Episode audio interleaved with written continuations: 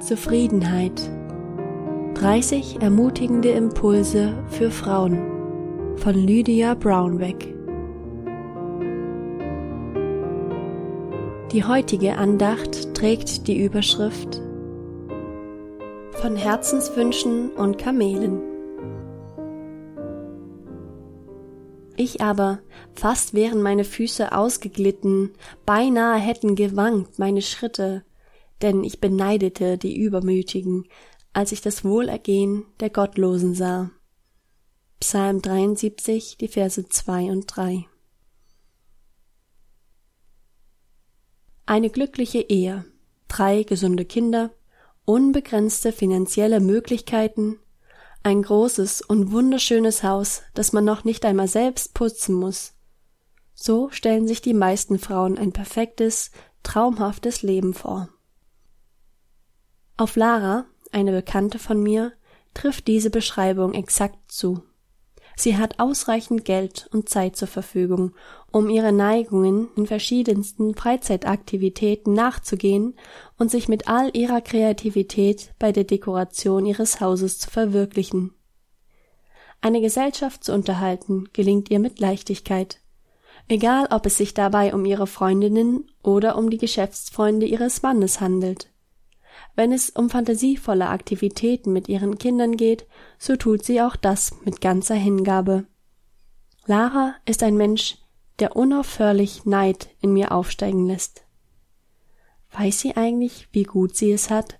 muss ich unweigerlich denken, wenn sie wieder mal von Problemen mit ihrem Haus, mit ihren Freizeitaktivitäten oder ihren pubertierenden Töchtern erzählt.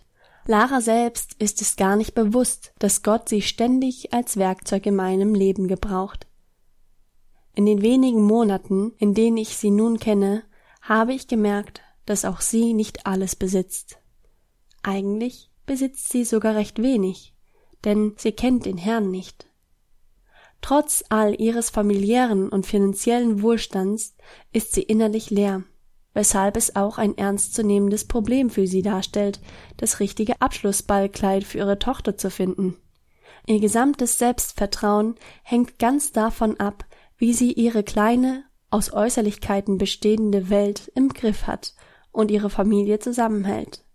Genau das schafft sie natürlich nicht, und deshalb ist Lara in Wahrheit unglücklich. Traumhafte Lebensumstände hin oder her.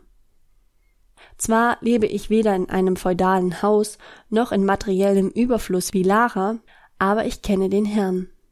Er ist mein und ich bin sein. Realistisch betrachtet besitze ich alles und Lara besitzt wenig. Asaf, der Verfasser des 73. Psalms, verspürte auch Neid angesichts der Tatsache, dass es den Gottlosen äußerlich so gut ging. Und in vielerlei Hinsicht mag das vordergründig auch stimmen. Aus der Perspektive der Ewigkeit ist irdischer Reichtum aber nicht unbedingt ein Segen. Je mehr wir besitzen, desto weniger wiegen wir uns in Selbstgenügsamkeit und gefühlter Unabhängigkeit. Die Reichen auf dieser Welt mögen zwar rein äußerlich ein bequemes Leben mit allen erdenklichen Annehmlichkeiten führen, doch wenn Gott nicht ihre Herzen und ihren Verstand regiert, so besitzen sie in Wahrheit gar nichts. Oftmals müssen Christen mit materiellen Entbehrungen leben, weil sie durch Mangelerfahrungen gezwungen sind, sich an Gott zu wenden und seiner Fürsorge zu vertrauen. Mangel erzeugt Nähe zu Gott, wie Reichtum und Überfluss es selten zu tun vermögen.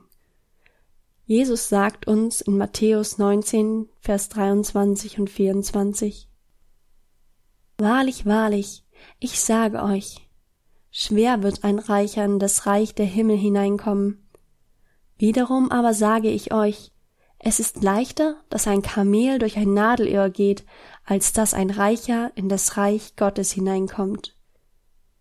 Er, der doch seinen eigenen Sohn nicht verschont, sondern ihn für uns alle dahingegeben hat, wie wird er uns mit ihm nicht auch alles schenken? Römer 8, Vers 32.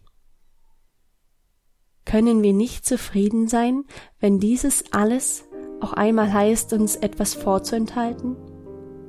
Für ein Gotteskind enthält Entbehrung immer Fürsorge seines himmlischen Vaters, und wir können sie dann freudig aus seiner Hand nehmen, und wenn wir wissen, dass er uns liebt, obwohl, ja gerade weil er uns den Überfluss vorenthält.